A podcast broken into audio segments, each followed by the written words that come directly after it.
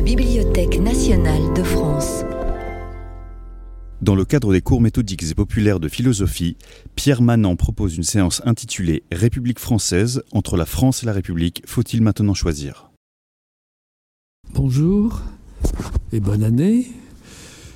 Euh, le titre de euh, l'exposé que je vais faire, que je vais vous soumettre, a été choisi bien avant qu'un candidat à la présidence de la République ne termine son premier discours de campagne par euh, euh, la déclaration suivante Vive euh, la République et surtout, surtout, vive la France. à quoi un adversaire politique lui a répondu que quant à lui, la France qu'il aimait et à laquelle il souhaitait longue vie, c'était la France qui commençait en 1789. Je ne vais pas intervenir comme arbitre dans ce débat, mais je vais essayer, difficultueusement, car le sujet est difficile, d'explorer un peu cette question qui se ramène à celle de savoir en quoi consiste, en quoi consiste l'association que nous formons et à laquelle nous nous référons tantôt en disant la République, tantôt en disant la France, et parfois, ou souvent, comme sur nos bâtiments publics, la République française.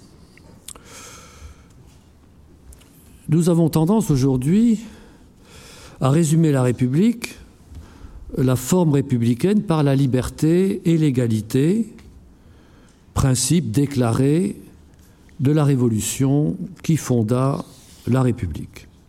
Et, de fait, lorsque nous parlons, comme nous le faisons de plus en plus souvent, des valeurs de la République, c'est d'abord à la liberté et à l'égalité que nous pensons.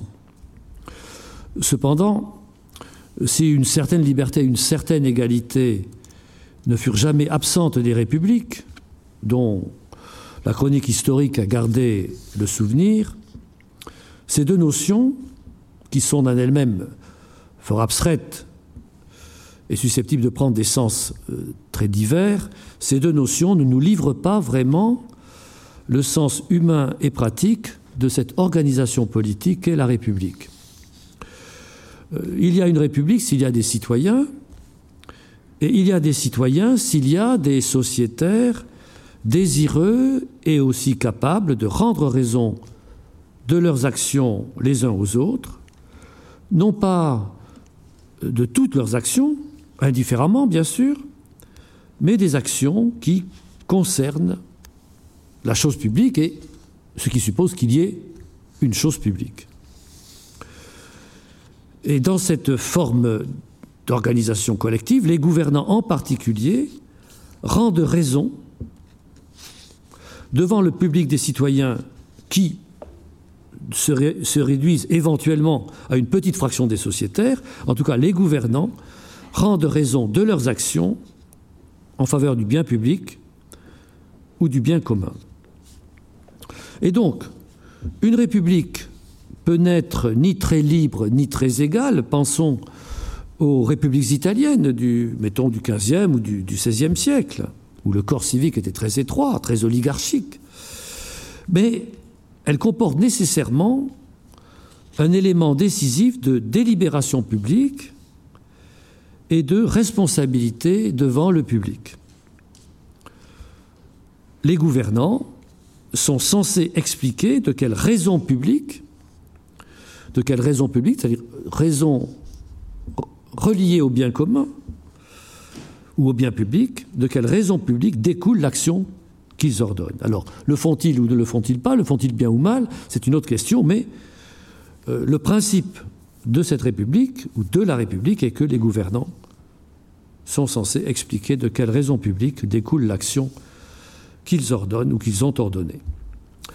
Alors, cette parole publique peut-être rare et réticente, circulant dans un cercle restreint, ce qui conduit alors à réclamer un élargissement de la participation des citoyens. Elle peut être au contraire, cette parole publique, excessivement prolixe et bruyante, débordante, tumultueuse, mais incapable d'accompagner, de guider sérieusement une action judicieuse.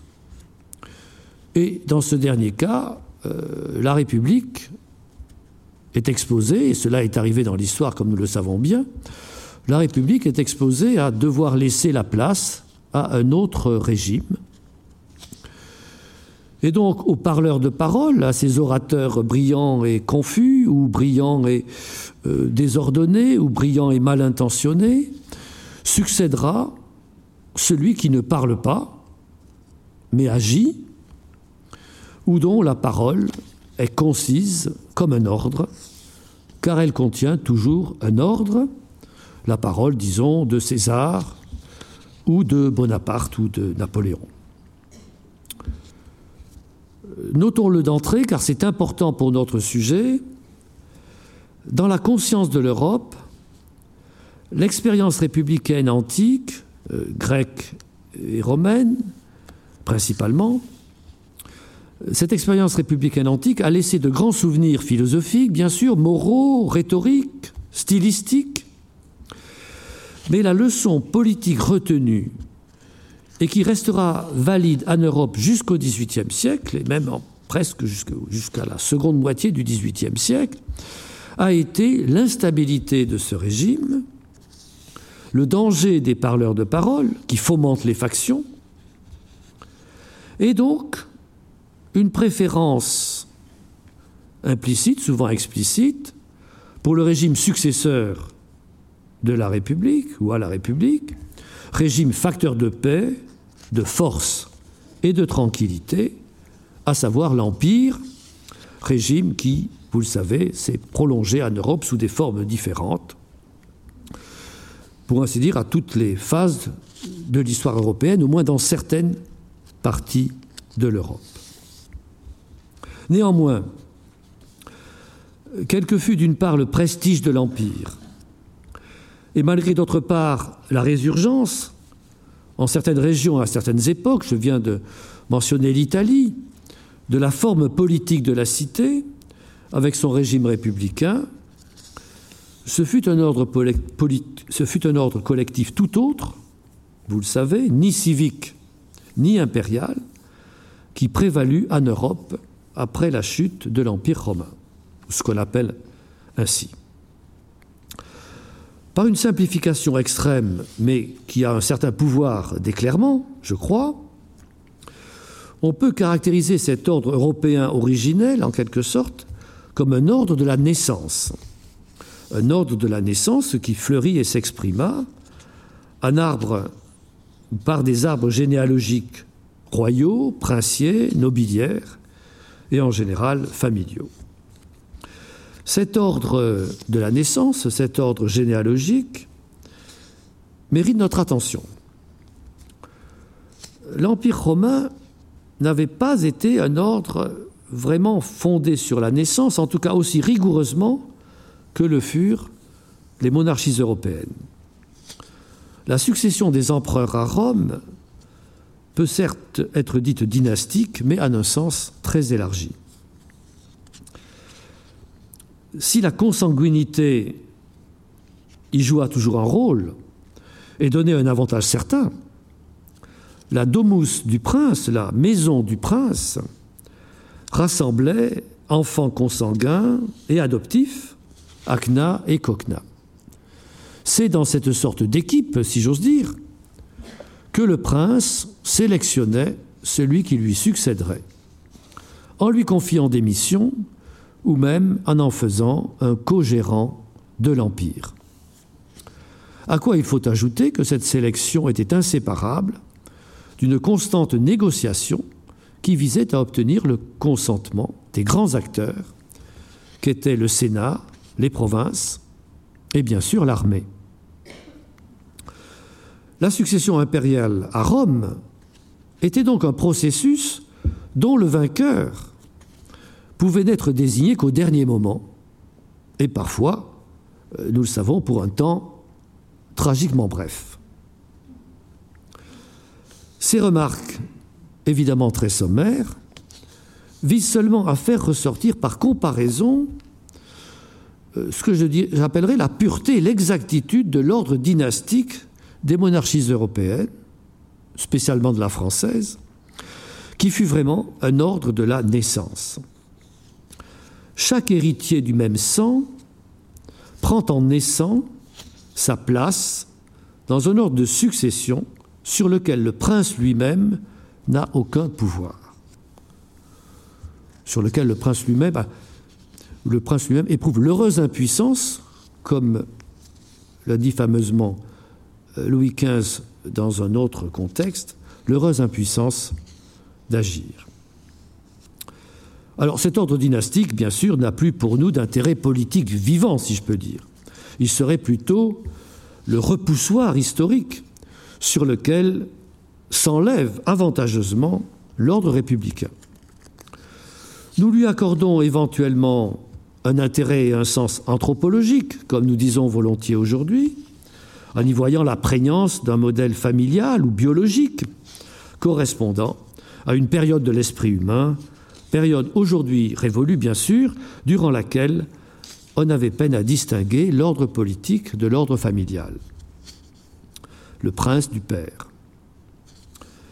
Cette approche anthropologique n'est pas bien sûr sans intérêt, mais elle ignore le sens proprement politique que l'on peut donner à cette institution dynastique, à cet ordre de la naissance, sens politique que Pascal, vous vous en souvenez, a résumé de façon frappante, je cite le fragment 87 des Pensées dans l'édition Folio Le Guerne, dont Pascal écrit Le plus grand des mots, M-A-U-X, est les guerres civiles. Elles sont sûres, si on veut récompenser les mérites, car tous diront qu'ils méritent. Le mal à craindre d'un sot en trois lettres, le mal à craindre d'un sot qui succède par droit de naissance n'est ni si grand ni si sûr. Fin de citation. Le ton épigrammatique de ces quelques lignes risque de nous empêcher de prendre suffisamment au sérieux la thèse ici soutenue. Vous voyez que Pascal n'a pas l'imagination occupée du modèle familial. Il reconnaît une certaine, validité à l'objection qui est couramment opposée à la monarchie héréditaire, et si le fils du roi est un sot. Il reconnaît une certaine validité à cette objection, mais il la juge contrebalancée et même surmontée par cet avantage décisif que le régime de la naissance prévient la guerre civile, que fomente au contraire structurellement, dirions-nous, le régime républicain. En avançant cette dernière idée, que le régime républicain, en somme, fomente structurellement la guerre civile, Pascal ne fait que reprendre la leçon que l'Europe, je viens de le rappeler, que l'Europe avait retenu de l'expérience antique. Quant à caractériser la guerre civile comme le plus grand des maux, cette leçon ancienne que l'on pouvait trouver, lire dans, dans, dans, Thucydide ou dans les historiens romains, cette leçon ancienne avait été ravivée pour Pascal et les Français par l'expérience récente des guerres de religion, ce que nous appelons ainsi, et plus récente encore de la fronde. En tout cas, définir la République comme un régime tendant dangereusement à la guerre civile, c'est à coup sûr une définition qui ne ressemble pas trop à celle que j'ai donnée pour introduire notre sujet, à savoir que dans une République, les citoyens rendent raison de leurs actions publiques et que les gouvernants en particulier rendent raison devant le public de leurs actions pour le bien commun. Ce que je disais n'est pas faux, mais j'omettais bien sûr un élément essentiel. Si en effet c'est ainsi qu'un tel régime en principe fonctionne, encore faut-il au préalable que des gouvernants soient choisis. Il faut d'abord répondre à la question qui gouverne? Qui gouverne? La parole persuasive, principe et honneur de la République, doit d'abord persuader le corps civique restreint ou large, je ne reviens pas à cette question, persuader le corps civique que celui qui parle est le plus capable de gouverner pour le bien commun. Alors celui qui parle s'adresse au public, invoque des raisons publiques, mais il parle aussi pour lui-même, il se présente, il se justifie, il se recommande, il se déclare finalement le meilleur pour gouverner. Tous diront qu'il mérite, explique Pascal. Et il est impossible de lui donner tort, nous le savons, tous en effet disent qu'il mérite de gouverner. Que le motif soit une noble ambition ou une vulgaire prétention, un orgueil extraordinaire, un orgueil, pardon, un orgueil, légitime ou une frivole vanité, le candidat se trouve toujours un mérite extraordinaire qui justifie qu'on le porte au pouvoir. La parole publique, alimentée par les amours-propres excités, irrités, a alors de plus en plus de peine à se lier à une action significative pour le bien commun. De moins en moins motivante, cette parole exacerbée, échauffée par les amours-propres, installe une confusion démoralisante dont l'horizon, redouté ou parfois plus ou moins clairement désiré, peut être en effet la guerre civile. Alors nous vivons dans un contexte social et politique très éloigné de celui que connaissait Pascal, mais nous n'avons pas de peine à reconnaître dans son épigramme le résumé du spectacle que nous avons parfois l'impression d'avoir sous, nos yeux. Alors, ces quelques remarques, qui n'ont d'ambition que descriptive et nullement analytique, visaient, je dirais, à rendre sa force et d'abord une certaine plausibilité à l'argument de Pascal en faveur de la naissance. Cet argument, nous l'avons vu, ne comporte aucun élément de piété monarchique, d'attachement sentimental ou mystique à la personne ou à la figure du roi, dont la possible sottise, et si le fils du roi est un sot, dont la possible sottise est envisagée sans détour ni précaution. C'est un argument strictement politique, et d'une politique qui, pour citer la bruyère évoquant, euh, vous vous en souvenez, Corneille et Racine, un argument strictement politique d'une politique qui prend les hommes tels qu'ils sont et non tels qu'ils devraient être, mus par l'amour propre plus que par l'amour du bien commun. Comment donc une convention comme celle de la naissance, se traduisant par la règle de primogéniture, peut-elle avoir des effets aussi considérables sur une vie commune dont le ressort le plus constant et le plus puissant réside dans la gamme de passions et de motifs qui se rattachent à l'amour-propre Eh bien, tout simplement, tout simplement en mettant le plus haut objet d'ambition, le suprême pouvoir, au-delà des prises de l'ambition.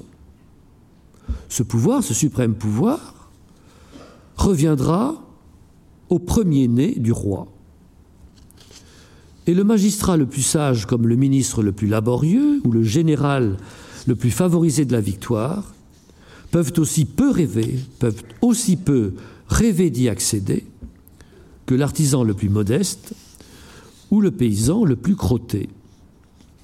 Cette convention de la naissance, que nous regardons comme l'expression d'un préjugé archaïque, primitif, agit de fait puissamment sur le psychisme collectif en refroidissant, en refroidissant les passions qui animent nécessairement la vie politique, la vie du corps politique.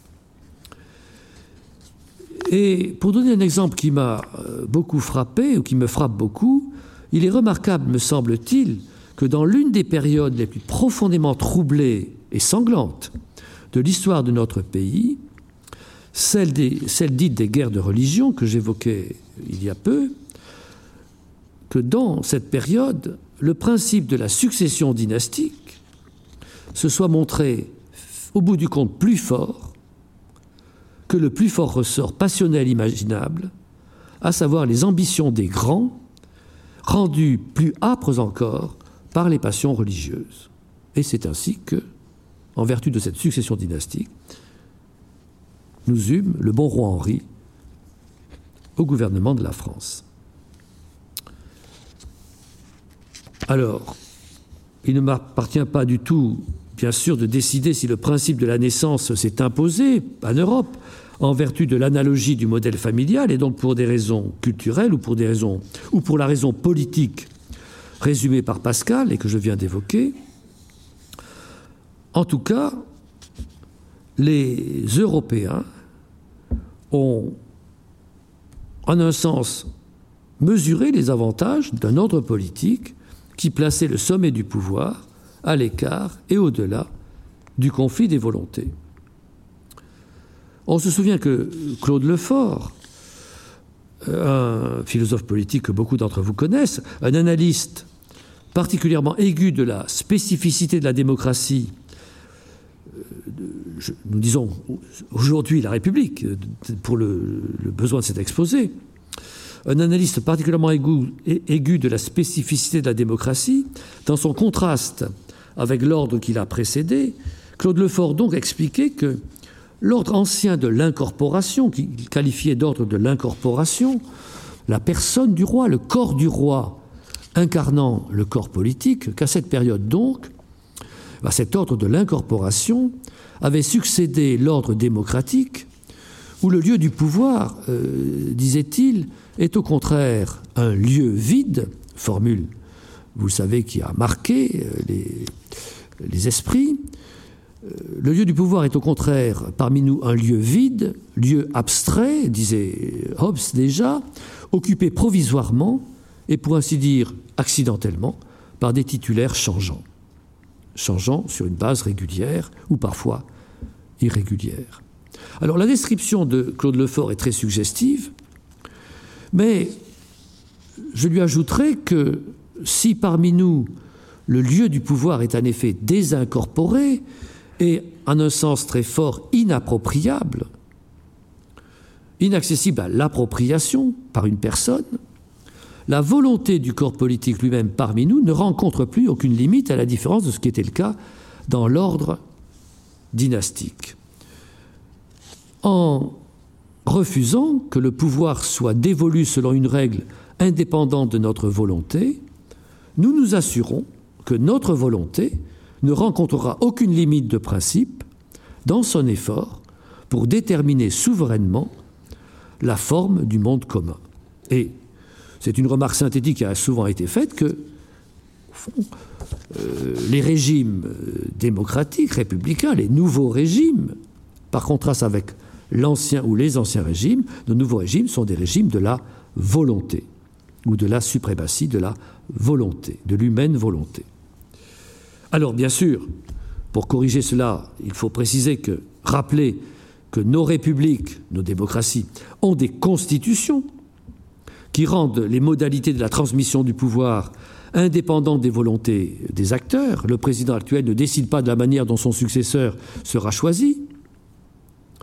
Mais il est vrai aussi que ces constitutions peuvent être modifiées et qu'elles sont toujours en principe soumises au pouvoir constituant du peuple souverain. Et nous, Français, prenons un plaisir particulier, vous le savez, à exercer cette prérogative constituante les citoyens français euh, ne diront jamais, comme euh, le roi Louis XV, qu'ils sont dans l'heureuse impuissance de modifier la loi fondamentale du corps politique. Alors, je viens de parler avec une certaine assurance de la volonté de son rôle dans l'organisation de la vie politique. Cependant, dès que nous considérons la volonté, cette étrange faculté humaine qu'est la volonté, qui, dit Pascal, ces opérations ne, ressemblent à, à celle d'aucune autre faculté, dès que nous considérons la volonté, nous nous exposons à d'étranges retournements. Je disais que les Européens s'étaient organisés selon un ordre de la naissance de plus en plus rigoureux, alors que l'expérience romaine leur avait légué un autre modèle, par exemple, ou en particulier, celui de la succession mi-dynastique, mi-volontariste, si je peux dire, par l'adoption. En ce sens, l'ordre dynastique rigoureux qu'a connu l'Europe a été voulu, même s'il s'est développé progressivement, et comme le résultat d'une multitude d'acteurs et de facteurs. En sens inverse, on peut remarquer que Pascal lui-même, s'il réprouve absolument que l'on s'en prenne à la légitimité du monarque, réprouve avec la même force que l'on conteste l'ordre républicain une fois que celui-ci est établi. Nous avons un remarquable témoignage de euh, la pensée du jugement politique de Pascal sur ce point, non pas tant d'ailleurs dans les textes qu'il nous a laissés de sa main, mais dans ce qu'a écrit, dans, cette vie de M. Pascal, écrite par sa sœur Gilberte, qui est un témoin particulièrement digne de foi, et qui résume ainsi la posture politique, si je peux dire, de son frère. Je le cite dans l'édition de Philippe Sellier, l'édition Pocket, qui est euh, l'édition du texte originel qui ensuite a été largement et euh, dommageablement euh, étendue par ces messieurs de Port-Royal qui, trouvaient ce texte trop peu riche de sagesse ou de compétences théologiques, alors qu'il est un témoignage à la fois extrêmement émouvant et extrêmement pénétrant sur Pascal. En tout cas, sa sœur Gilberte euh, dit ceci à propos de son frère. Il avait un si grand zèle pour l'ordre de Dieu qu'il ne pouvait souffrir qu'il fût violé en quoi que ce soit. C'est ce qui le rendait si ardent pour le service du roi qu'il résistait à tout le monde, qu'il s'opposait à tout le monde lors des troubles de Paris, à l'occasion de la fronde, et toujours depuis, il appelait des prétextes toutes les raisons qu'on donnait pour excuser cette rébellion. Et il disait que, dans un État établi en République comme Venise, c'était un très grand mal de contribuer à y mettre un roi et à opprimer la liberté des peuples à qui Dieu l'a donnée. Mais que, dans un État où la puissance royale est établie, on ne pouvait violer le respect qu'on lui doit que par une espèce de sacrilège. Je saute quelques mots, et qu'ainsi, on ne pouvait assez exagérer la grandeur de cette faute, c'est-à-dire violer le respect dû au roi, outre qu'elle est toujours accompagnée de la guerre civile, qui est le plus grand péché que l'on puisse commettre contre la charité du prochain, la charité due au prochain. Vous voyez l'impartialité de l'approche de Pascal. Ce qu'il appelle parfois la guerre des amours-propres s'appelle aussi la liberté des peuples. En tout cas, une fois institué, le régime de la libre volonté est un ordre établi. Et s'il comporte peut-être peut-être plus de danger pour la paix civile que l'ordre monarchique, ce n'est pas une raison pour prendre l'initiative de le troubler afin d'imposer un régime de la volonté liée, c'est-à-dire de la naissance, un ordre monarchique. Assurément, si le premier commandement est de respecter scrupuleusement l'ordre politique établi, encore faut-il qu'un tel ordre, monarchique ou républicain, ait été en effet établi. De fait, Pascal écrit alors que l'ordre monarchique en France est en train de surmonter les derniers obstacles à son achèvement ou à sa consolidation. La question en effet se pose, quand l'ordre établi est-il en effet suffisamment établi pour que le respect de l'ordre établi puisse être une obligation impérative et pour ainsi dire sacrée? En tout cas, au centre de la conscience politique de Pascal, de son loyalisme impartial, il y a cet acte de la volonté, cet acte spirituel, ce moment de l'acceptation, ce moment où l'on accepte le sort qui nous fait naître et vivre dans l'un ou l'autre type de régime. Et Pascal, cela est clair, aurait été aussi loyal, aussi loyal citoyen du canton d'Appenzell qu'il fut loyal sujet du roi Bourbon. Ainsi, Pascal met sous nos yeux une alternative majeure entre deux grandes modalités de l'ordre humain qui sont opposées comme d'une part ce qui est voulu ou la liberté et d'autre part ce qui est reçu ou la naissance. Mais cette alternative ne nous offre pas un choix pratique en vérité, car à ses yeux, que nous soyons nés dans cet ordre-ci ou dans celui-là, ordre de la liberté ou de la naissance, dans l'un et l'autre cas, nous lui devons loyauté entière, de sorte que le principe de légitimité, pour lui, est toujours le principe de la naissance, mais en l'occurrence, le principe de notre naissance. Dans quel régime nous sommes nés Soit il nous oblige, ce principe, à la loyauté à l'égard de l'ordre monarchique, lui-même fondé sur la naissance, soit il nous oblige, ce principe, parce que nous y sommes nés, à la loyauté à l'égard de l'ordre républicain fondé sur la liberté. Donc, vous le voyez, Pascal est soucieux de restreindre, et c'est ce qui le rend en quelque sorte tellement étranger à notre perspective, soucieux de restreindre le plus possible notre latitude dans la recherche du bien politique.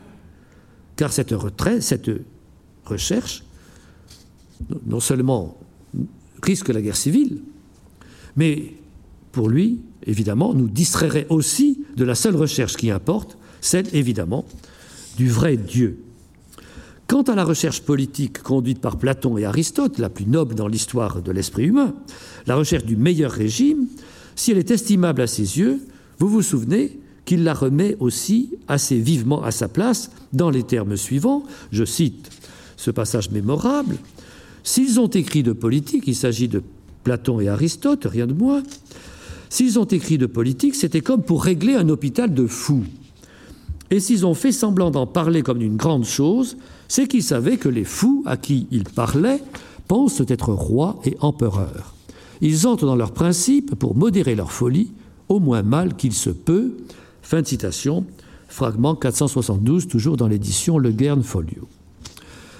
Ainsi, serais-je tenté de dire, avec Pascal, s'achève et en un certain sens culmine cette très longue période de notre histoire politique et morale où le jugement euh, des sages, comme on disait, ou comme nous dirions des personnes éclairées, ce jugement était ordinairement à l'avantage de l'ordre établi. Désormais, ou je dirais à peu près à, à partir de ce moment, et de plus en plus, l'ordre établi sera au contraire ce qu'il convient, pour ainsi dire essentiellement ou structurellement, de réformer, voire de révolutionner. Dans l'ordre ancien que je fais durer un peu arbitrairement, mais pas si arbitrairement que cela, jusqu'à la seconde moitié du XVIIe siècle, il y eut, je l'ai évoqué rapidement, des républiques en certains temps, en certains lieux, les villes de la Hanse, les villes italiennes. Il y eut donc toujours des républicains plus ou moins ardents, mais sur un fond dominant d'espérance limitée quant à ce que peut accomplir l'animal politique.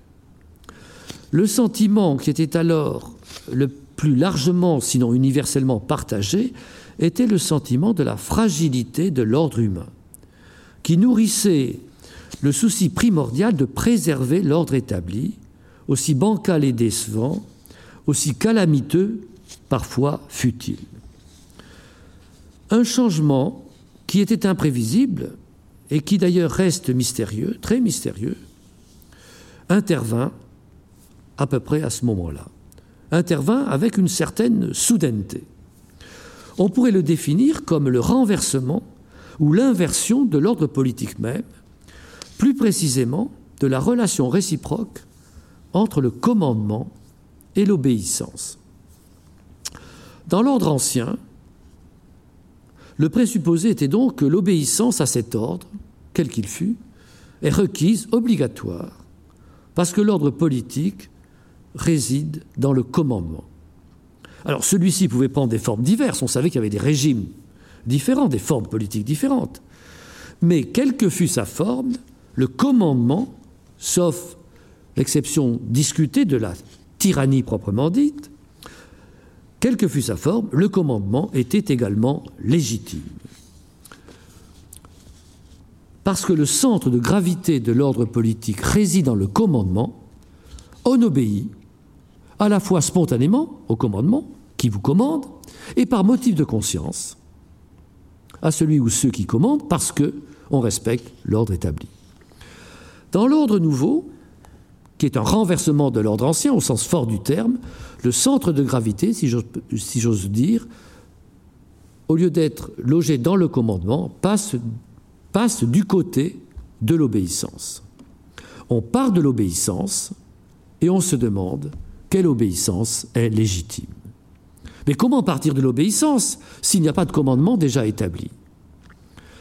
C'est qu'il n'est pas question d'obéir à celui qui commande, mais de produire un commandement auquel il soit juste d'obéir. Nous entrons ainsi dans les mystères de la démocratie ou de la République moderne. Vous vous souvenez comment cela s'est passé? Hobbes, Locke, Rousseau On commence par concevoir une condition sans commandement ni obéissance. Les deux absences se conditionnent l'une l'autre. S'il n'y a pas de commandement, il ne saurait y avoir d'obéissance et réciproquement. Mais comment produire les deux pôles à partir de leur absence, à partir de rien? C'est évidemment impossible, c'est évidemment une fiction. Or, c'est cet impossible qui est au principe de l'ordre politique moderne, ce rien qui est au principe de notre tout. Vous vous en souvenez, à ce rien politique sur lequel repose tout le développement, toute la construction politique moderne, les théoriciens du contrat social donnèrent le nom ample et rassurant d'état de nature. L'état de nature, chez nos auteurs, Locke, Hobbes, Rousseau, pour nommer les principaux, ne comporte aucune composante de l'ordre politique, bien sûr, et d'abord aucune loi. Tout ce qui entrera dans l'ordre politique nouveau devra donc être voulu, devra être un produit de la volonté. Mais pourquoi vouloir Pourquoi produire quelque chose de nouveau? Pourquoi vouloir sortir de l'état de nature? À cette, question, les théoriciens du contrat social apportent, vous vous en souvenez, une réponse qu'ils jugent irréfutable, parce qu'il est impossible de faire autrement, plus précisément parce que l'état de nature se révèle comme un état de guerre et de pénurie qui exige un changement radical. La question qui n'envisage jamais de poser, c'est celle que je me permets d'interjeter. Mais pourquoi ces malheureux, dont la vie est solitaire, brutale, euh, féroce, sale et surtout courte, comme dit Hobbes, n'est-ce pas? Pourquoi ces malheureux ne végéteraient-ils pas indéfiniment dans cette condition misérable? Après tout, il y a encore des populations qui vivent depuis des dizaines de millénaires dans une condition misérable. Comment ces malheureux habitants d'état de nature auraient-ils un projet politique? Et un projet politique d'une extrême ambition, une fondation, alors que leur condition naturelle est entièrement privée d'ordre et donc de motifs politiques Même si Rousseau, dans le second discours, imagine une réponse merveilleusement ingénieuse et presque plausible à cette question, il est juste de dire que les théories du contrat social éludent cette question et ne peuvent que l'éluder. Parce que leur centre de gravité est ailleurs, il s'agit dans ces théories de décomposer l'association humaine telle que nous la connaissons en ses éléments, pour la recomposer ensuite d'une manière plus satisfaisante et plus juste, mais de telle sorte néanmoins que dans l'association recomposée, les éléments se trouvent dans la condition où la décomposition les a mis au jour, c'est-à-dire dans leur condition originelle de liberté. La phrase vous semble embarrassée, reportez-vous, elle est embarrassée, reportez-vous au chapitre 6 du livre 1 du contrat social de Rousseau, qui a tout dit en énonçant ainsi les termes du problème que le contrat social doit résoudre. Je résume, je cite quelques mots de ce chapitre, trouver une forme d'association, c'est l'expression de Rousseau, telle que, je cite encore, chacun s'unissant à tous n'obéisse pourtant qu'à lui-même et reste aussi libre qu'auparavant.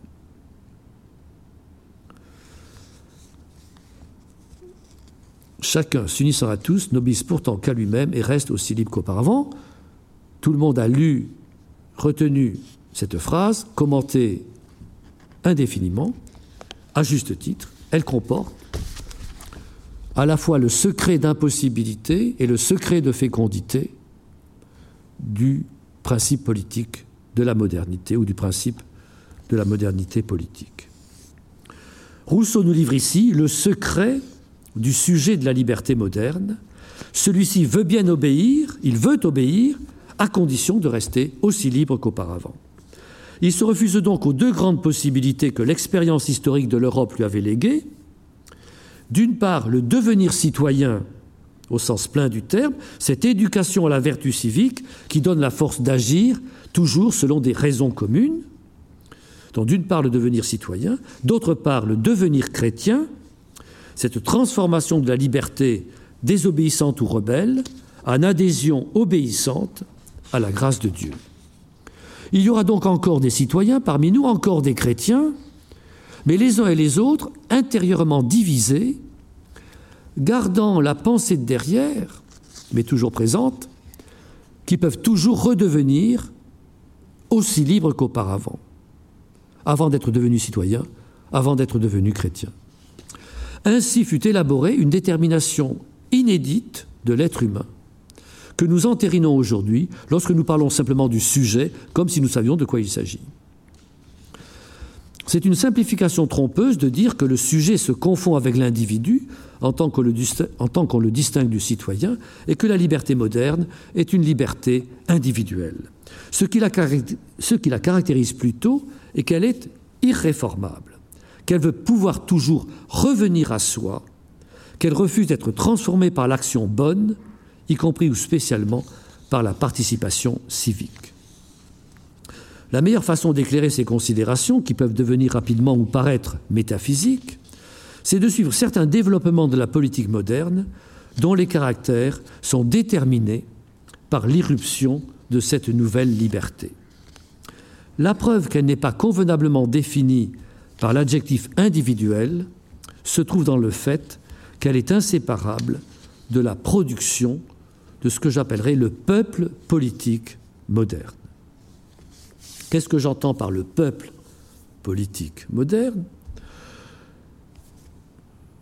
Vous le devinez aisément, le peuple qui se constitue à la Révolution française, dans le moment révolutionnaire, n'est ni le démos de la cité antique, ni le peuple national nouveau que la Révolution fera advenir finalement en France, que la République fera advenir finalement en France, et qu'elle contribuera à susciter dans les pays voisins. Il n'est pas le démos, puisqu'il n'est pas cette partie majoritaire du corps politique, ce grand nombre qui est en lutte contre le petit nombre dans la cité grecque.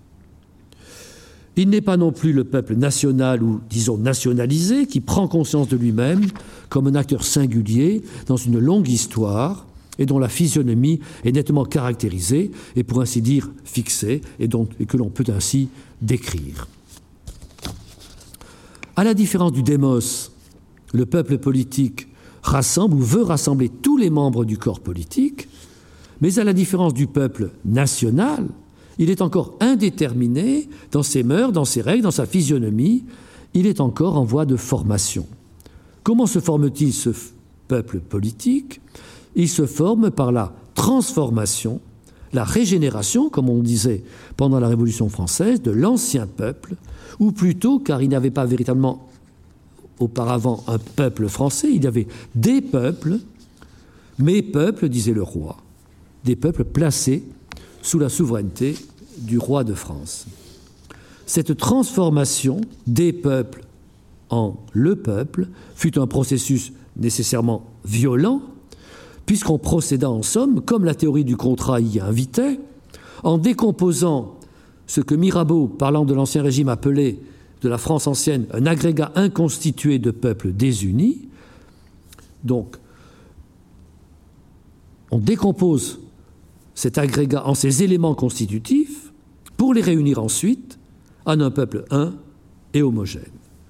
On peut résumer ainsi le drame de la Révolution française. J'emploie le terme de drame non pas pour dramatiser, mais pour signaler qu'il s'agit d'une action collective qui euh, est en quelque sorte une, n'est-ce pas? Il s'agit de produire un nouveau peuple, et pour cela de produire d'abord les éléments à partir desquels le peuple vraiment nouveau pourra être produit. La destruction et la création sont inséparables, et pour les acteurs indistinguables, inscrivant au cœur du processus révolutionnaire une sorte de vertige d'indétermination. C'est Marx il me semble, Karl Marx, qui a le mieux saisi et décrit ce processus révolutionnaire qui n'est si puissant que parce qu'il est contradictoires. Vous me permettrez alors de citer un peu longuement un passage euh, sur la question juive de, de Marx, où, euh, où le processus révolutionnaire est décrit de la manière que je trouve la plus suggestive qui m'ait été donnée de lire. Marx écrit À des époques où l'État politique, comme État politique, est engendré par la violence à partir de la société bourgeoise, c'est ainsi que Marx résume le processus révolutionnaire, où l'autolibération humaine tend à s'accomplir sous la forme de l'autolibération politique, l'État peut et doit progresser jusqu'à l'abolition de la religion, jusqu'à l'anéantissement de la religion, mais seulement comme il progresse vers l'abolition de la propriété privée, jusqu'au maximum, jusqu'à la confiscation, à l'impôt progressif, de même qu'il progresse jusqu'à la suppression de la vie, jusqu'à la guillotine. Dans les instants de particulièrement pardon, dans les instants de particulière conscience de sa valeur, la vie politique cherche à écraser sa condition préalable, la société bourgeoise et ses éléments, et à se constituer comme la vie générique de l'homme, véritable et non contradictoire. Elle ne le peut cependant que par l'opposition violente contre ses propres conditions d'existence, que, si elle que si elle proclame la révolution comme permanente, et c'est pourquoi le drame politique prend fin avec la restauration de la religion, de la propriété privée, de tous les éléments de la société bourgeoise, aussi nécessairement que la guerre s'achève dans la paix, par la paix. L'édition Aubier-Montaigne, euh, édition Aubier-Montaigne. On voit comment ce que Hobbes appelait la méthode résolutive compositive, c'est-à-dire de réduction de la société empirique en ses éléments pour la reconstruire ensuite rationnellement, cette méthode résolutive compositive qui, déployait sa fécondité avec, je dirais, la tranquille clarté d'une démonstration mathématique dans les écrits des théoriciens et d'abord dans le Léviathan de Hobbes, devient violence tendanciellement illimitée dans les instants, dit Marx, où la vie politique prend une particulière conscience de sa valeur, particulièrement dans le moment fondateur du nouveau peuple. La République entend protéger les éléments de la vie sociale que la Déclaration des droits a garantis, la vie, la propriété, la sûreté, la liberté religieuse. Et elle veut en même temps produire le nouveau corps, le nouveau peuple, dans lequel ces droits et les réalités correspondantes seront protégés, garantis. Or, ce nouveau corps, ce nouveau peuple n'a pas de physionomie propre, pas de finalité propre, il n'existe pas encore. Il se définit non pas par un commun spécifique, mais par son rapport à ses conditions d'existence, à ce qu'il présuppose, la vie, la propriété, la religion en tant qu'opinion religieuse, ainsi de suite. Il est alors conduit, et c'est là ce qui est à mon avis l'intuition extraordinaire de Marx, il est alors conduit à détruire ceux-là même qu'il est construit pour protéger. Pourquoi ce retournement mortifère Délire? Non, non. Précisément parce qu'il n'est guidé par aucune idée positive de soi, aucune idée positive du peuple qui doit être formé, aucune idée positive du commun. La volonté politique dans ces moments dont parle Marx ne vise à proprement parler rien, elle est seulement mue par la vive conscience de la valeur suréminente du peuple politique qu'elle veut passionnément produire, et elle ne peut donc s'éprouver comme réelle, faire valoir sa supériorité qu'en se retournant contre, dit Marx, sa condition préalable, la société bourgeoise et ses éléments. Il n'y a donc pas à proprement parler de dérapage de la révolution, selon le mot d'ailleurs suggestif de, oh, pardon, de, de, grand historien français de la Révolution, dont j'étais l'élève et dont le mot François Furet. Bon, il n'y a donc pas de dérapage de la Révolution, mais plutôt une révélation de son sens même, de la contradiction qui en constitue le cœur lorsqu'il s'agit de fonder le nouveau peuple. La révolution, peut-on dire, ne sait pas ce qu'elle fait, car elle n'a pas de but définissable dont elle puisse dire je l'ai atteint, j'ai atteint mon but. Et c'était, vous le savez, l'angoisse de Tocqueville que cette indétermination de la révolution démocratique, je cite quelques mots de Tocqueville, qui s'avance au milieu des ruines qu'elle a faites et qui semble n'avoir pas de terme et qui semble nous condamner à, dit Tocqueville, labourer la mer. Alors ces remarques, je m'empresse de l'ajouter, n'ont pas pour euh, but d'alimenter en nous euh, une horreur sacrée de la révolution démocratique, mais de cerner plus précisément ce qu'il y a à comprendre en elle et qui est pour nous encore aujourd'hui d'un puissant intérêt. Avec l'aide de Marx, et je vous suggère vraiment, je vous incite à, à reprendre ce, ce texte, avec l'aide de Marx, nous nous sommes approchés de ce que j'appellerais le cœur du réacteur. À la différence de la démocratie ancienne, la démocratie moderne et donc la République moderne n'a pas une définition immédiatement politique. Dans la cité antique, le citoyen, si j'ose dire, n'avait même pas le temps d'être homme, il était immédiatement citoyen. Ou encore, pour lui, être homme s'accomplissait immédiatement dans l'exercice de la citoyenneté. Dans la démocratie moderne, on est toujours d'abord autre chose avant d'être citoyen, autre chose qu'on n'oublie jamais. On est, un, être humain dont les facultés se déploient d'abord librement dans la société civile, et ce n'est que dans un second temps que ce libre vivant se donne un corps politique afin de protéger le libre déploiement de la société civile. Alors on mesure la vertigineuse indétermination qui hante la démarche, incertitude de l'extension du corps politique, qui dépend en principe de l'extension de la société civile, mais celle-ci n'a par elle-même pas de territoire, sinon le monde, le commerce, le territoire du monde est tout l'univers, disait déjà Montesquieu. Donc la société civile n'a pas elle-même de, pas par elle-même de territoire, puisque c'est le corps politique qui définit le territoire. D'où la tendance des révolutions modernes à se vouloir mondiales, quitte à se résigner finalement à se faire dans un seul pays. Incertitude de l'extension, donc, du nouveau peuple politique, mais aussi plus profondément incertitude de la compréhension de la manière dont il se comprend. Ces éléments de la société civile que le peuple nouveau veut protéger au nom des droits de l'homme proviennent pour l'essentiel du peuple ancien. La propriété, la religion, etc.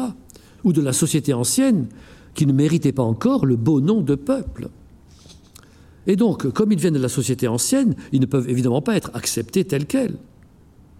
Le peuple nouveau ne peut envisager de protéger dans le nouveau régime les vieilles formes de propriété, la vieille religion ou les vieilles formes de la religion, etc. Ces éléments doivent donc être radicalement réformés avant de mériter d'être protégés.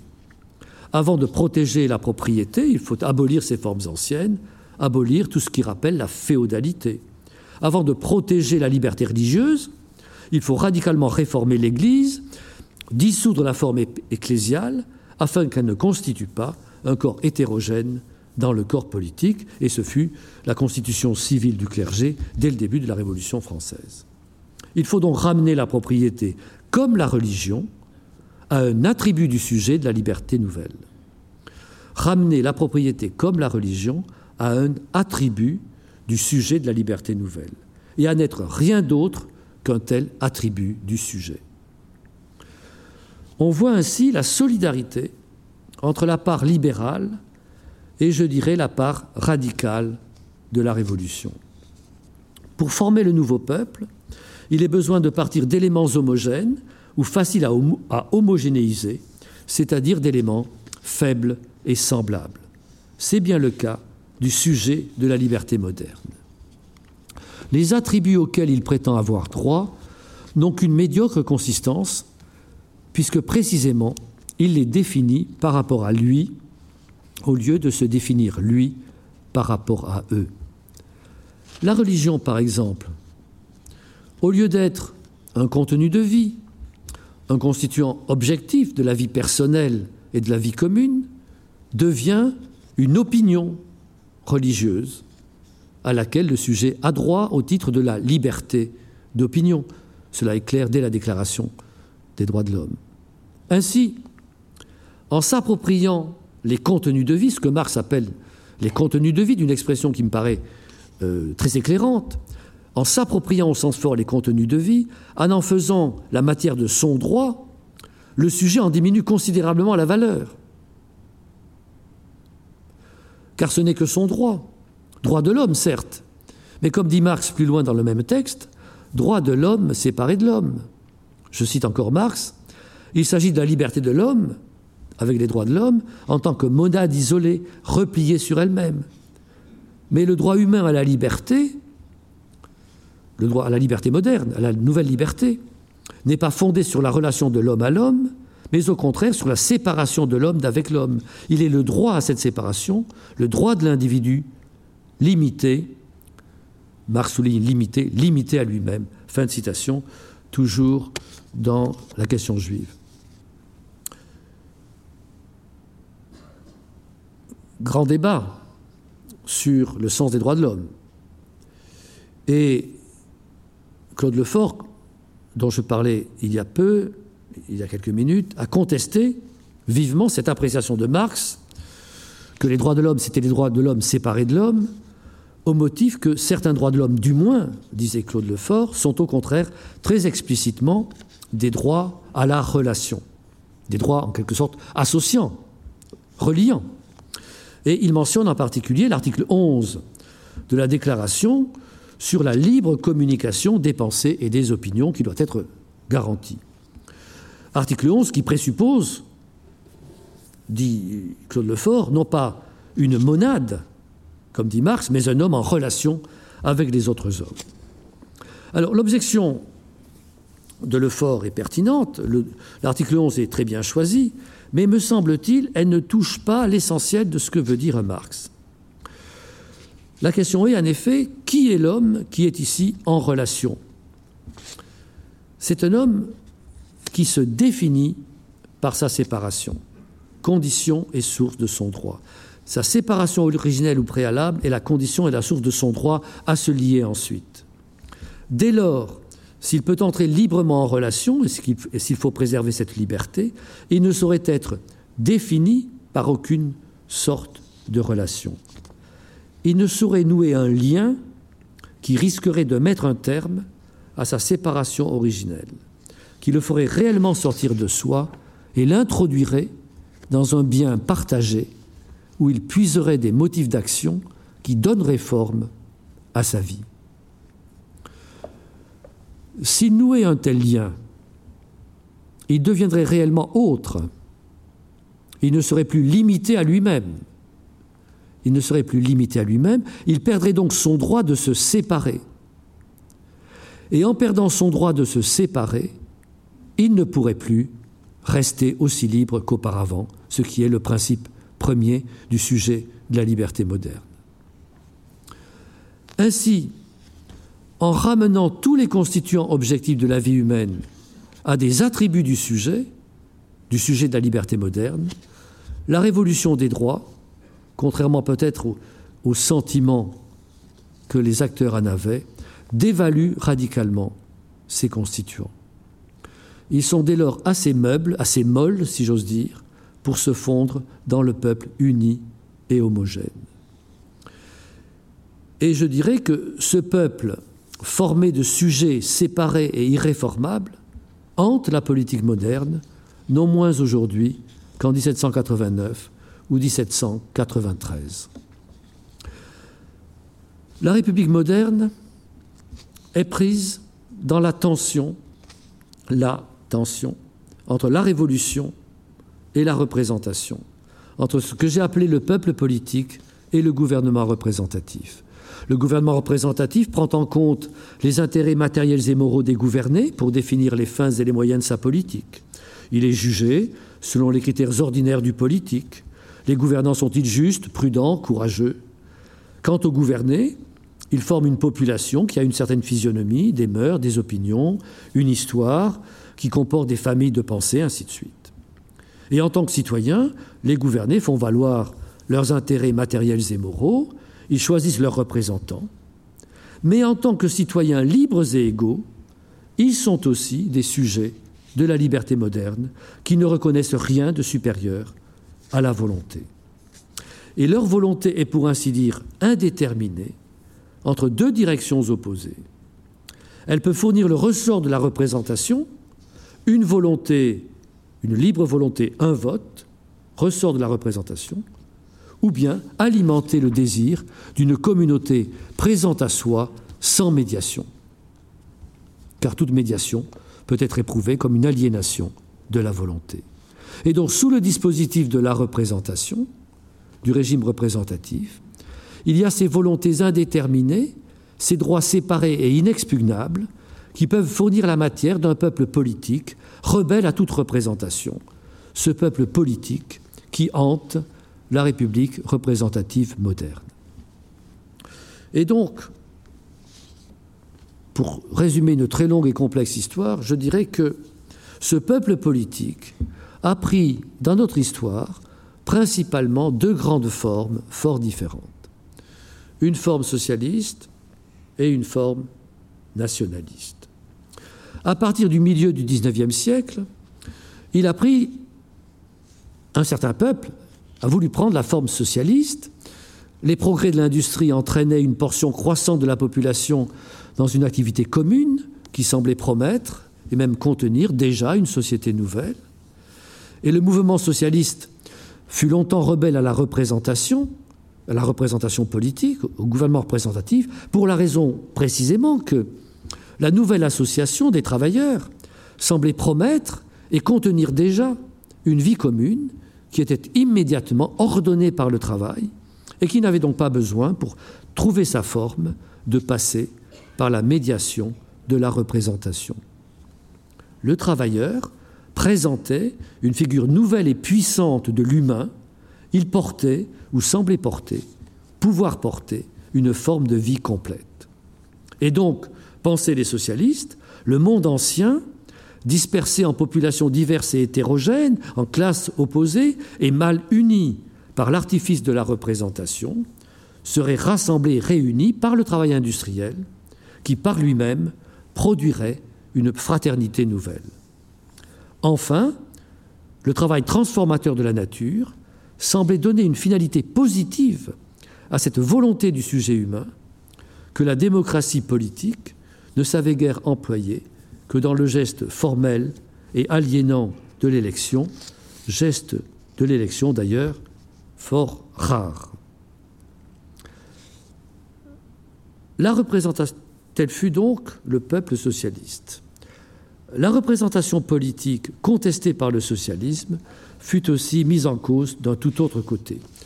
J'ai rappelé au début de cet exposé certains caractères de l'ordre de la naissance, à l'abri duquel la civilisation européenne trouva progressivement sa forme politique propre, la forme nationale. L'ordre dynamique de l'Europe, là je, saute allègrement par-dessus les siècles, l'ordre dynamique de l'Europe trouva sa configuration, si j'ose dire, classique dans le concert des nations européennes des XVIIe et XVIIIe siècles. Et cet ordre que la naissance avait construit, ou du moins abrité, fut soudainement privé de son fondement lorsque la Révolution française rompit avec cette histoire pour construire une nation nouvelle, euh, nous l'avons vu, sur la base exclusive de principes valant pour tout homme ou pour l'homme en général, constituant ainsi un ordre entièrement voulu au lieu d'être hérité ou reçu. Et à ce moment-là, la nation fut magnifiée d'être le véhicule d'une humanité nouvelle. Arrachée à l'arbre royal qu'il avait soutenu et ordonné si longtemps, la nation devint, si j'ose dire, immédiatement politique, ce qu'elle n'avait jamais été. Alors ici, il faut distinguer nettement deux périodes, et je vous demande de pardonner le caractère schématique de cette dernière partie de mon propos. Dans la première moitié du XIXe siècle, entre 1815 et 1848, il s'agit d'élaborer le gouvernement représentatif, plus précisément de faire entrer le mouvement démocratique ou le peuple politique dans le régime représentatif, ou de trouver l'équilibre entre d'un côté la médiation ou la raison représentative, et de l'autre la pression ou la passion du semblable, suivant les termes de Tocqueville. La révolution de 48 et ses suites mirent un terme à cet apprentissage de la représentation politique avant qu'il ne parvienne à son but. Après 1848, s'ouvre la période où se forment et se renforcent les protagonistes qui vont pour le meilleur et pour le pire, et finalement pour le pire déterminer le sort de l'Europe. J'ai mentionné le mouvement socialiste qui promettait une société nouvelle délivrée de la, délivrer de la médiation politique une communauté de travail qui ne connaîtrait pas de frontières, puisque les prolétaires n'ont pas de patrie. Mais la nation qu'avait exaltée et politisée la Révolution, et qui d'ailleurs était le cadre de développement du gouvernement représentatif, commençait à se révéler, dans la seconde moitié du XIXe siècle, commençait à se révéler une forme politique particulièrement plastique, susceptible de définition et d'adhésion non seulement différentes, mais pour ainsi dire opposées. La nation, que la Révolution avait exaltée et violentée, ou exaltée violemment, dont des parleurs de parole se prétendaient arbitrairement les représentants, suivant l'image que s'en faisait leur critique, la nation que les socialistes entendaient dissoudre dans l'international des travailleurs, pouvait aussi apparaître à un regard différemment dirigé, pouvait aussi apparaître à l'opposé comme ce qui réunissait les mœurs et les manières que la Révolution n'avait pu transformer, les institutions qui incarnaient une forme de vie complète et n'avaient donc pas besoin de la médiation représentative, comme l'armée et l'Église, et enfin une forme de vie qui tenait à soi et refusait de se fondre dans une humanité indivise. Ces trois éléments fournissait de solides points d'appui à un projet politique nouveau susceptible d'être opposé aussi bien au socialisme qu'au gouvernement représentatif et de donner une définition inédite au peuple politique dont la malléabilité, de plus en plus apparente, éveillait les ambitions de nouveaux entrepreneurs politiques. C'est ce type de projet que résume, que désigne le terme de nationalisme, terme susceptible par ailleurs d'usage intempérant ou fort imprécis, particulièrement aujourd'hui. Le nationalisme au sens plein du terme est le contre-coup et le rejet à la fois de la médiation représentative et de la nation révolutionnaire. Tandis que celle-ci se définit comme pure création d'un peuple entièrement nouveau, celui-là, le peuple nationaliste, le nationalisme se définit au contraire par la préservation et la mise en valeur du peuple ancien, en tout cas de ses composants du peuple et de ses institutions qui incarnent la part reçue de la vie commune, la part héritée, qu'il importe de mettre à l'abri des volontés arbitraires excitées par le nouveau régime politique, qu'il s'agisse de la représentation ou du peuple révolutionnaire. Le nationalisme, de son côté, ne va pas sans arbitraire lui-même, sans excitation de la volonté, si j'ose dire, puisque pour préserver ou recouvrer ce qui était jadis ou naguère reçu, ce qui est le propos du nationalisme, il faut le vouloir. Et le vouloir avec une volonté redoublée, puisqu'il faut l'arracher dans la, dispute entre le nationaliste et ses adversaires, puisqu'il faut l'arracher à la volonté adverse de ceux qui sont mus par une forme ou l'autre de l'esprit révolutionnaire. Et donc, le nationaliste se trouve devant le problème déjà désigné dans le débat fameux entre Benjamin Constant et Joseph de Maistre, comment vouloir le contraire de la révolution sans vouloir ou promouvoir une révolution contraire? Comment vouloir le contraire de la révolution sans vouloir ou promouvoir une révolution contraire? Ce fut, et cela reste, l'aporie du nationalisme. Si le, socialisme et le nationalisme furent les deux grandes forces disruptives, si j'ose dire, de la République représentative, celle-ci trouva en elle-même de quoi les maîtriser et stabiliser son gouvernement. La Troisième République, pour désigner par ce terme une période et pour ainsi dire une idée, réussit assez brillamment à renouer la chaîne des temps mieux finalement que n'avait su le faire la Restauration, en dépit de ses mérites. Une éducation commune, résolument imposée, républicanisa la France en même temps qu'elle installait la République dans la continuité de l'histoire de France. La République comme gouvernement l'emporta parce qu'elle était, selon la formule de Thiers, le régime qui nous divise le moins. Elle permit, cette République, de réunir, non sans difficulté, la France catholique et la France républicaine, cléricaux et anticléricaux. Grâce en particulier à l'enseignement de l'histoire nationale et de la littérature française, une très longue histoire, faisant se succéder des régimes très différents, se trouvait pour ainsi dire tout entière présente à l'esprit de la plupart des Français, sous une forme bien sûr, souvent fort lacunaire et imprécise, mais puissamment associante. Même si la Troisième République eut une composante idéologique marquée, comme le montrent certains aspects de sa bataille contre l'Église catholique, son effort pour imposer une éducation commune ne fut pas une entreprise de rééducation. Elle se voulut à la fois le gouvernement et le principe supérieur d'association d'un pays qui s'était formé au cours d'une longue histoire et qu'elle acceptait tel qu'il était, tel qu'il avait été, et pas seulement tel qu'elle le transformait. Pour reprendre la polarité que j'évoquais en commençant, la Troisième République parvint à un équilibre à la fois fragile et puissant entre ce qui est reçu et ce qui est voulu. Cela fut facilité par le caractère du progressisme d'alors, dont l'optimisme considérait que les nouvelles associations humaines, politiques ou sociales, achevaient le développement ou l'éducation de l'humanité, de sorte que la République française pouvait accorder une certaine reconnaissance, aux deux sens du terme, aux formes anciennes de la vie française qu'elle récapitulait en quelque sorte. Reconnaissance d'autant plus intimement éprouvée par les citoyens français qu'au centre de leur conscience d'eux-mêmes était une littérature, la littérature française, dont les classiques avaient été élaborés sous la royauté très chrétienne. Cet équilibre et cette sorte de fusion entre le reçu et le voulu sont aujourd'hui perdus. Deux causes sont à mentionner. La première est évidemment l'affaiblissement de la référence nationale, qui jusqu'à il y a peu était commune à tous les partis, et la seconde, inséparable de la première, est le changement de nature du progressisme.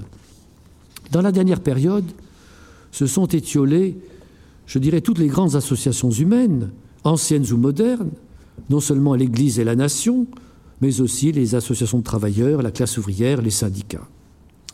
Le vecteur du progrès, et c'est un point, un aspect fondamental de notre situation, le vecteur du progrès n'est plus orienté vers une association nouvelle, un commun nouveau que nous sentirions s'approcher de nous en quelque sorte, ou nous approcher de lui, un commun nouveau qui pourrait donner sens au passé. Notre passé, nos passés, est un passé qui n'annonce et ne prolonge aucun avenir commun, à moins de prendre au sérieux cette humanité indivise dans laquelle toutes les associations humaines devraient se fondre pour y recevoir le baptême de l'universel. Cet étiolement des communs, des choses communes, a livré l'espace public à la virulence du sujet de la volonté. Mais celui-ci ne se présente plus sous la forme d'un peuple politique, désireux et capable de fonder une communauté nouvelle. Il rejette même toute idée de peuple, à moins de l'imaginer sans frontières et formé de tous les peuples du monde. Ainsi, privé de toute perspective collective praticable, ce sujet de la volonté ne peut vouloir que la réforme radicale de toutes les formes communes héritées par l'application de la méthode résolutive, compositive, mais réduite à son premier moment, la résolution ou la dissolution, c'est-à-dire la réduction de l'association à ses éléments ultimes, à savoir ces sujets de la liberté moderne qui ne veulent rien sinon leur séparation. Nous revenons ainsi au droit de l'homme séparé de l'homme, mais après avoir abandonné tout horizon associatif, celui de la République, non moins que celui de la France. Ainsi, je conclus, la France et la République sont indissolublement liées. La nation appelée France a trouvé dans la République la forme de gouvernement et de rassemblement qui lui a permis de persévérer dans l'être et de trouver un nouvel équilibre entre le reçu et le voulu dans un contexte spirituel où le voulu avait acquis une légitimité décisivement supérieure. La France avait prospéré sous la monarchie quand le voulu était sous la protection du reçu, la volonté protégée et tempérée par la naissance. Elle prospéra sous la République quand le reçu était sous la protection discriminante du voulu, les arts et les lettres de l'ancienne France camp La Nouvelle. Nous sommes aujourd'hui en vérité presque aussi éloignés de la République française que de la France monarchique. Ce que nous vantons quotidiennement, ce sont les valeurs de la République, c'est-à-dire encore une fois ce que Marx appelait les droits de l'homme séparés de l'homme. Le sujet de la liberté moderne veut bien se lier, mais à condition de rester aussi délié, aussi indépendant, aussi libre que s'il ne s'était pas lié. Il veut bien consentir, mais sans consentir effectivement, puisqu'une fois qu'on a consenti, eh bien, on ne peut plus consentir. Bref, il veut bien consentir, mais à condition de rester aussi libre qu'auparavant. Certains d'entre nous aiment entendre parler de la France, d'autres plutôt de la République. Ces préférences en elles-mêmes sont innocentes et légitimes. Mais la question qui se pose à nous est une question pratique et la suivante. Quelle association voulons-nous former? Si nous sommes un peu sincères et gardons un peu de bon sens, si nous sommes un peu sincères et gardons un peu de bon sens, nous savons que cette association sera une version ou une autre de la République française ou de la France républicaine. Nous voulons former une République représentative, nous voulons former une République représentative puisque nous voulons choisir ceux à qui nous obéirons. Nous voulons prolonger l'histoire nationale, l'histoire de la France, parce que nous mesurons les biens immenses que nous devons à ceux qui, sujets du roi ou citoyens de la République, se savaient et se voulaient français. La volonté sociale est aujourd'hui tout entière tournée vers la réduction des sociétaires à la condition monadique dont parlait Marx. Ce processus entraîne simultanément un affaiblissement de la République et un évidement de la France, et je crois qu'il ne saurait se prolonger indéfiniment. Mais en tout cas, quoi qu'il en soit de ce qui nous attend, je crois que, en tout cas, on ne peut pas prévenir la rupture que beaucoup redoutent, on ne peut pas prévenir cette rupture en sacrifiant l'une ou l'autre composante de notre commun, en sacrifiant la France à la République ou la République à la France. Je vous remercie de votre attention et pardonnez-moi d'avoir parlé plus longtemps que prévu.